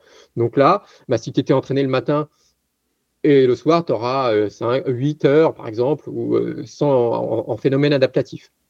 Si tu t'es entraîné le midi, parce que tu peux faire matin et midi, ou midi et soir, ou matin et soir, ou tu peux faire, euh, il y a plein de façons de faire c'est ce qu'on appelle le bi-quotidien sans glucides. D'accord? Ça, c'est la troisième solution. Voilà. Attention, le principe, quel que soit l'entraînement à glycogène bas, c'est de baisser, de modifier la périodisation de tes apports de glucides. C'est pas de manger moins de glucides. Tu vas manger autant de glucides sur la journée, mais tu vas les répartir autrement. Mmh.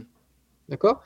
La quatrième façon de fonctionner, qui est la plus pertinente, la plus efficace, bien que le, le bi-quotidien soit déjà bien efficace, c'est je fais mon fractionné, mais ce coup-ci, je le fais le soir. D'accord? Je vais me coucher en mangeant un peu de protéines pour l'immunité pour les muscles. Je dors sans avoir de récupération, donc mon glucogène il est en bas, je suis en adaptation. En plus, comme je dors pendant ce moment-là, je n'ai pas faim, je dors. Je n'ai pas de souci parce qu'à ce moment-là, je suis quand même fragilisé parce que j'ai peu de glycogène dans mes muscles et je suis sensible aux infections. Mais comme je vois personne, parce que je dors, je ne vais pas dans le métro, je ne vais pas dans la rue, j'ai moins de risques infectieux. D'accord? Le lendemain matin, je me lève, mon foie, il a vidé son glycogène parce qu'il a nourri le cerveau. Mes muscles, ils ont travaillé la veille, ils sont bas en glycogène. Donc, je suis en mécanisme adaptatif toujours. Et là, je m'entraîne à jeun. D'accord?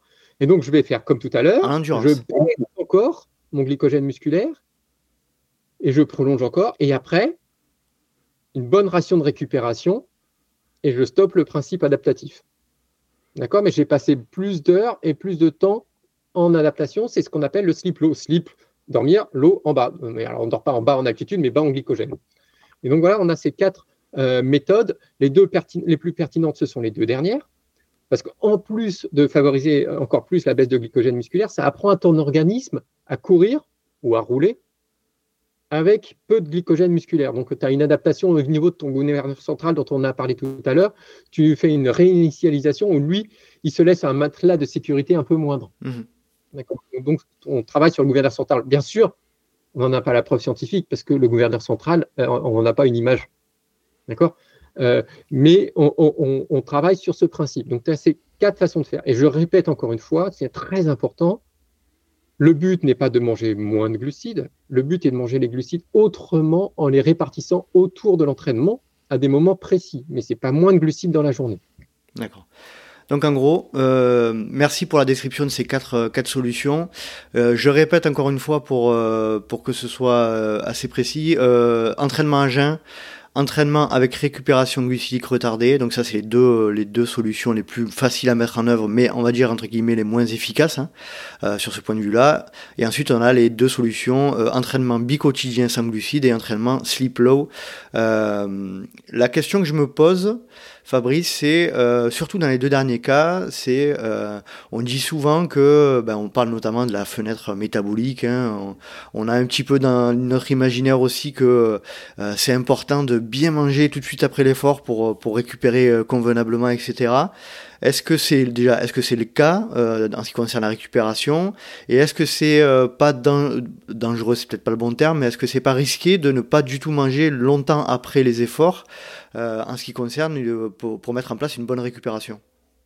Alors, ce qu'il faut faire, l'idéal dans ces cas-là, c'est d'apporter systématiquement un peu de protéines, on conseille environ 20 grammes après l'entraînement qui sera sans récupération glucidique. C'est pour ça que je prescris sans récupération glucidique. Donc tu apportes 20 grammes de protéines, ça peut être deux œufs ou ça peut être 20 grammes de protéines en, poudre. Moi, je préfère mettre deux œufs parce que je préfère me tourner vers les solutions les plus naturelles.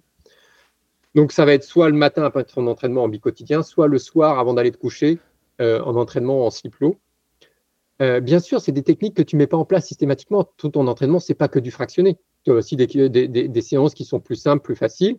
Et donc, c'est des techniques que tu mets pas en place à chaque séance que tu mets en place. Moi, je mets ça en place. Euh, alors, les études ont fait des tests avec du Ciplo trois jours d'affilée, mhm. sur trois semaines. Ils se sont rendus compte que ça fonctionnait. Après, ils sont passés sur trois jours d'affilée sur une semaine. Ils se sont rendus compte que ça fonctionnait. Moi, je trouve que c'est pas facile. C'est des athlètes qui, lors d'études, euh, la plupart des, gens euh, à qui je parle ne sont pas des sportifs professionnels. Il faut jongler avec, les, avec le quotidien, la vie de famille, l'entraînement, le travail. Donc, on fait un petit peu différemment.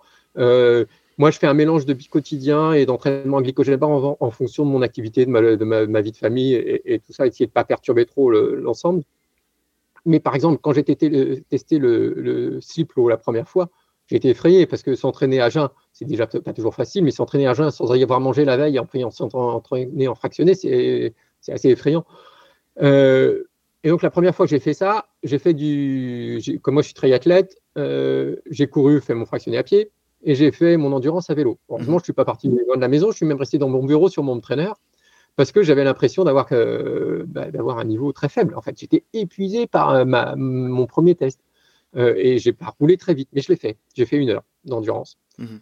Euh, et été en slip low, c'est euh, fractionné, donc c'est 5 fois 5 minutes ou 6, 5 fois 6 minutes ou 6 fois 5 minutes à 90% de ta VMA ou de ta PMA, avec 2 minutes de récupération c'est ça qui a permis de vider le glycogène musculaire. Ouais, j'allais, te, poser la question. Les... Je crois qu'il y a deux manières, hein, en fait, deux manières. Il y a deux manières euh, générales de pour vider les stocks de glycogène. Il y a l'entraînement en endurance, euh, en endurance, mais un certain temps, et, les entraînements euh, fractionnés. Voilà. Donc tu, tu, tu peux répéter, voilà, 5 fois 6 minutes, c'est ça? 5 fois 6 minutes, tu faisais 5 fois 6 minutes ou 6 fois 5 minutes en alternance à 90% de la VMA, de la FC max même. Euh, avec deux minutes de récupération entre chaque fraction. Donc, c'est des efforts qui sont assez épuisants. Hmm. Et, euh, et, après, c'est deux heures d'endurance à vélo. Sur les trailers, bah, on fait autrement, on fait une heure, une heure et demie. Euh, donc ça, ce sont les deux, les deux moyens, deux exemples de moyens qui permettent de, de vider le stock de glycogène musculaire. Si demain je vais faire une sortie d'une heure à, à, 50% de, de, ma FC max ou quoi que ce soit, on, on voit très bien qu'on n'aura pas vidé notre stock. Quoi. Ouais, ou même 70%. Non, si tu veux faire l'endurance, il faut passer, faut passer les deux heures hein, pour que ça soit hmm. efficace. D'accord. Euh, donc voilà, tu vides euh, ton glycogène avec ces séances-là. Et donc, oui, alors je ne sais plus où on était, mais le but, c'est vraiment de vider là, mais après, tu, utilises ta ration de récupération après la dernière séance. Hmm. Et avec, par contre, avec des protéines, simplement en intervalle. À l'intervalle, c'est-à-dire? Bah, après la première séance d'un quotidien ou après la première séance d'un slip D'accord. Très intéressant. Euh, qu'est-ce que je voulais dire? Euh, Avec Laurent, on en a parlé un petit peu tout à l'heure. Est-ce que, euh, moi je vais te donner mon exemple, j'ai forcé un peu mon organisme là récemment parce que suite à mon test d'effort, je me suis vraiment aperçu que j'étais, j'ai tourné, comme on dit, bien au glucide. Hein. Je me suis forcé petit à petit lors de mes sorties longues à faire des randos courses. Alors, on est d'accord que j'ai pas fait des, séances de fractionnés, mais faire des randos courses assez longues et en limitant au maximum les apports de, de glucides. Est-ce qu'on peut considérer que ce type de sortie longue euh, avec toutes les précautions qui, euh, qui, qui, incombent à ce type de sortie, hein, bien sûr, avoir un peu de, euh, des, des avoir un peu d'aliments sur soi au cas où, etc. mais est-ce que ce type de sortie longue, en limitant les apports glucidiques notamment, peut être un cinquième moyen, de, une cinquième méthode? Alors, certains le citent parmi les méthodes d'entraînement glycogène bas. Je ne l'ai pas mis parce que je n'ai pas trouvé d'études qui le prouvent. D'accord. Euh, et que moi je fonctionne toujours avec des études scientifiques et quand je parle de quelque chose, je veux en avoir la preuve. Donc j'ai pas vu d'études là-dessus. Euh, le problème de ça, c'est que finalement tu risques aussi d'entamer un peu, euh, comme tu vas tourner avec peu de glucides, tu vas baisser ton glycogène musculaire et tu risques d'être obligé de trouver une solution alternative et ton carburant alternatif, ça risque d'être tes protéines et dégrader des protéines musculaires entre elles où tu as déjà une contrainte musculaire assez importante, ça peut être problématique. Euh, mais la principale euh, raison pour laquelle je n'utilise pas ça, c'est que euh, je n'ai pas la preuve scientifique que ça fonctionne. Pourtant, la logique voudrait que si je m'entraîne 4 ou 5 heures à une intensité, on va dire à, 60 à 70% de, ma FC max, au bout d'un moment, mon, corps ne trouvera plus les, glucides dans les, muscles et ira chercher l'énergie dans les lipides, théoriquement. Oui, mais parfois, euh, tu as un carburant de secours qui s'appelle les protéines. D'accord. Et que si dans tes protéines, ça pose un problème. Il faut faire attention, c'est que parfois, quand tu apportes quelque chose, tu vas pouvoir avoir un effet inverse. Par exemple, euh, à un moment, on a commencé à mettre des protéines, euh, des acides aminés ramifiés dans tes boissons de l'effort, en se disant que quand tu fais un effort. C'est les BCA long, Ouais, les BCCA. Hmm. quand tu fais un effort qui est long, tu as la, sérotonine rentre dans le cerveau et euh, fabrique de la mélatonine, mélatonine qui est l'hormone de l'endormissement et de la fatigue. Hmm. Et que euh, si tu apportes la sérotonine, elle est en, elle est en concurrence hmm. avec les, euh, la rentrée des, des, acides aminés ramifiés dans le cerveau. Et on s'est dit, si on sature ça, eh ben, on va avoir moins de sérotonine et on aura moins de fatigue. Ben, on s'est rendu compte que finalement, si on apportait euh, ça, on avait peut-être moins de fatigue au niveau du cerveau, mais on fabrique plus de euh, d'ammoniac, parce que la dégradation des BCA, ça donne de l'ammoniac. Or, l'ammoniac est un facteur de fatigue. Donc finalement, si tu veux, d'un côté, tu enlèves la fatigue et de l'autre côté, tu en crées. Mhm. Donc c'est pour ça que la performance, c'est pas super profitable. Ça peut être intéressant pour les, pour les muscles, mais pour la performance contre la fatigue, c'est pas profitable. Donc tu vois, tu as un exemple de euh, j'apporte quelque chose qui est logique, mais en contrepartie, j'ai autre chose. Donc moi, ce que je veux, c'est la façon dont tu décris, c'est logique, mais on n'a pas prouvé que c'était efficace. Je ne veux pas qu'il y ait d'effet indésirable dans l'autre sens. Mhm. Mais par contre, effectivement, c'est le site comme méthode d'entraînement à glycogène Ce que j'arrive pas trop à saisir, c'est la différence qui existe entre ce que je, t'ai euh, euh, donné comme exemple et les méthodes, par exemple, de Ciplo. C'est-à-dire que euh, si je fais du Ciplo, pourquoi je pourquoi pas les protéines le matin lors de ma sortie en endurance? Parce que euh, ton slip low, il est que de 2 heures, il n'est pas de 5 heures. D'accord. en endurance, elle est de 2 heures, elle n'est pas de 5 heures. Mhm. Après, si tu veux, c'est plus facile de le faire à vélo parce que tu as moins de traumatisme musculaire qu'un trail de 5 heures. Mhm. Un trail de 5 heures, même les descentes, tu as les traumatismes musculaires. Mais euh, encore une fois, je ne dis pas que c'est une mauvaise méthode. Je dis juste, j'en ai pas la preuve. D'accord. Ok. J'en ai pas la preuve scientifique. Très bien. Laura, est-ce que tu souhaites ajouter quelque chose sur ce point? Euh, non, pas forcément. J'avais juste une petite question par, par rapport à quels sont les problèmes. Euh, Fabrice parlait tout à l'heure, de, ça peut créer un problème. Donc, c'était justement aller chercher dans les protéines, c'est vraiment pas, voilà, c'est vraiment pas bon, comme il disait. Mais est-ce que des problèmes, j'avais entendu une fois que ce type d'entraînement, par exemple, c'est au niveau des toxines, peut aller chercher, en fait, euh, peut transformer justement les glucides. Comme le, foie, il n'a plus des, n'a plus de glucides, ou voilà, comme le foie, de glycogène, ça peut créer d'une manière, il peut commencer à évacuer des toxines. Et je ne sais pas si c'est quelque chose euh, pertinent ou pas du tout. Est-ce que moi, ça, ça m'intéresse vraiment pour la santé, santé du corps, la santé des, organes finalement. Alors, si, si tu. En fait, tes toxines, tes toxiques, les métaux lourds, euh, les médicaments, tout, tout, ça est stocké dans, le, dans les graisses. Donc, si tu fais un régime très sévère, et comme là, tu vas éliminer les graisses et donc tu vas libérer les toxines. Donc, tu vas libérer les métaux lourds. C'est pour ça que si tu fais un, régime, par exemple, ce qu'on voit, c'est les, diètes. Euh, avec je vais manger des pommes, que des pommes pendant une semaine, tu vas perdre du poids parce que tu vas manger moins, tu vas utiliser des graisses, et tu vas libérer ces toxines. Mais comme tu manges que des pommes, tu n'as pas suffisamment d'antioxydants variés, tu n'as pas suffisamment de, composants pour bien détoxifier ton organisme. Donc, tu vas te retrouver à, avoir ces, toxiques qui sont libérés, qui sont, que tu n'arrives pas à éliminer comme il faut.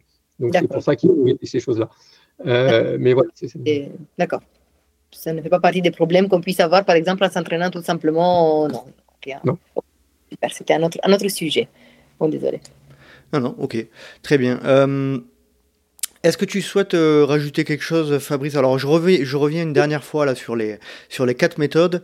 Euh, on a bien compris, euh, toi, tu, tu privilégies les, deux dernières, le bi quotidien et, le sleep low, mais tu tu conseilles aussi de temps d'utiliser les deux premières, l'entraînement à jeun et l'entraînement avec récupération glucidique retardée, pour varier un petit peu les, les, les contraintes, les adaptations, si j'ai bien compris. C'est un peu ça l'idée? Oui, et puis c'est ce qui permet de t'adapter à ta vie quotidienne. Euh, bah, Aujourd'hui, je peux faire que l'entraînement à jeun, bah, c'est déjà mieux que, rien. Euh, par contre, je fais l'un ou l'autre une seule fois par semaine. Et pour finir l'histoire, donc la première fois où j'ai fait le slip low, bah, j'étais pas terrible. Euh, je l'ai reproduit une, semaine après, je me suis amélioré. Je me reproduis encore une semaine après et ça a été encore mieux. Et la quatrième semaine, j'ai fait mon fractionné soir. Et le lendemain matin, j'ai fait deux heures de vélo, une heure et demie de course à pied, sans manger, sans avaler autre chose que de l'eau sans problème. Donc en quatre séances réparties une fois par semaine, j'ai progressé. Donc je conseille, je conseille de faire ça, moi. En fait, je conseille de faire une séance par semaine de bi-quotidien ou de slip low. Si j'en ai pas l'occasion, bah, je peux faire autre chose, ça sera un peu moins efficace. Mais rien que ça, ça me permet de progresser sans être extrémiste. Mhm. D'accord? Et c'est un bon, un bon euh, compromis. Une autre façon que j'utilise, c'est que sur ma séance du matin quand je fais du slip low ou sur ma séance de l'après-midi quand je fais du bi-quotidien, je vais faire, je vais partir, je vais faire le début à glycogène bas, et au milieu de la séance, je vais m'alimenter. Ce que je vais avaler va aller directement dans le muscle pour l'effort, mais, mais pas pour le mais pas pour reconstituer le stock de glycogène. Donc, je reste en mécanisme adaptatif, mais par contre, ça me permet de continuer l'effort plus longtemps. Deuxième chose, euh, ça me permet de faire l'entraînement digestif en même temps. Donc, je fais d'une pierre euh, deux, euh, deux coups. D'accord? Donc, c'est une autre solution et ça me permet de, persister plus longtemps. Donc, c'est une solution alternative assez efficace aussi. Euh, je n'ai pas posé la question tout à l'heure, mais euh, à partir de quel moment, euh, quelle période, quelle durée d'effort en compétition, on va dire, on doit se préoccuper de vraiment assez sérieusement de tout cet aspect d'entraînement à glycogène bas. Est-ce que c'est euh, euh, dans le cadre d'un si on prépare euh, très sérieusement un 10 km ou un semi, est-ce que c'est aussi important que, que lorsqu'on prépare un marathon? À partir de quel moment on doit vraiment se dire ça fait partie intégrante de mon entraînement, ce, type de, paramètres? Alors on n'a pas la réponse précise et ça dépend de ton niveau. C'est-à-dire que quelqu'un pour un 10 km, non, pas d'intérêt à mon avis. Pour un semi-marathon, pour un, sportif élite, non, parce qu'il va faire ça en une, heure. C'est pas, euh, c'est pas extraordinaire. Euh, euh, pour un, quelqu'un qui va faire le, le semi-marathon en deux heures, ça peut être intéressant. Pour un marathonien, c'est intéressant. Pour un ultra-trailer, c'est intéressant. Pour un triathlète, c'est intéressant. Est-ce que pour un ultra-trailer, c'est pas indispensable? Indispensable, non. Intéressant, oui. Mais est-ce que c'est pas plus intéressant pour un ultra trailer que pour un marathonien? Euh, Je pense que c'est aussi intéressant pour les deux, pas de façon euh, similaire. Le marathonien, il va très vite. Ouais. finalement, un marathon, c'est rapide. Euh, c'est une intensité élevée. Alors après, ça dépend, hein, comme la même chose. Un marathonien élite, c'est une intensité très élevée. Un marathonien qui va te faire ça en 5 heures, c'est un ultra. Mmh. Mais les deux sont intéressants les deux sont intéressants parce que euh, une partie de l'explication du marathon, c'est la baisse du glycogène musculaire. C'est pas la seule, mais c'est une partie des, raisons. Donc, si tu le baisses plus lentement, eh bah, tu retournes, euh, tu peux euh, reculer ton mur du marathon de 3 à 4 km et c'est un bénéfice. Et ça joue sur la performance, évidemment. Très clair, très clair, très clair. Euh, bah, je crois qu'on a bien fait le tour. Hein. J'ai essayé de, poser à peu près les questions, les questions qui s'imposaient sur ce sujet-là. Est-ce que tu voudrais rajouter quelque chose, Fabrice, dont on n'aurait pas parlé? Alors, oui, je, je reprécise ce qu'on a dit, ce que j'ai dit. C'est pas une méthode de moins manger moins de glucides, c'est une méthode de répartir les glucides autrement. Hmm. Il ne faut pas faire ça systématiquement à toutes les séances. Il y a derrière une étude qui est parue récemment où il y a un athlète qui faisait ça à toutes ses séances, bah, il a fini fracassé. Donc c'est occasionnellement. Moi, je le mets en place euh, huit semaines avant une compétition. Je le fais en amont de temps en temps quand j'en ai l'occasion. Et euh, je le mets en, place huit semaines euh, bah, avant une compétition pour faire au moins 4-5 séances. En faisant une par semaine, je trouve que ça suffit. C'est calé sur l'entraînement. D'accord? On garde l'entraînement. La base, c'est l'entraînement normal et on se cale en fonction de ça. Euh, et surtout, euh, les repas de récupération derrière, ils sont bien construits. On ne va pas se gaver de bonbons, c'est pas le but. Le but, c'est de manger quand même normalement de bonne qualité derrière. Et, voilà, donc c'est vraiment un, bonus à condition de bien le faire et pas d'en faire trop. Et surtout en progressivité, je pense aussi. Là, ah aussi, il faut respecter cette notion-là. quoi. Ouais, la première séance, euh, euh, si vous faites un slip low, la première séance à jeun le matin, euh, n'allez pas à, trop loin de la maison. Quoi, hein. Prévoyez un gel et puis restez dans le coin pour pouvoir rentrer si vous faites un petit. c'est un peu dur. et attendez-vous à ce que ça soit dur.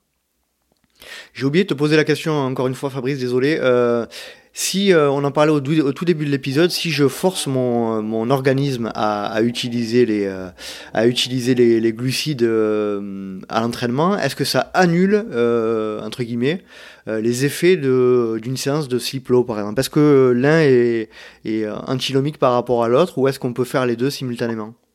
Est-ce que tu peux faire du fractionné et des sorties longues dans la même semaine?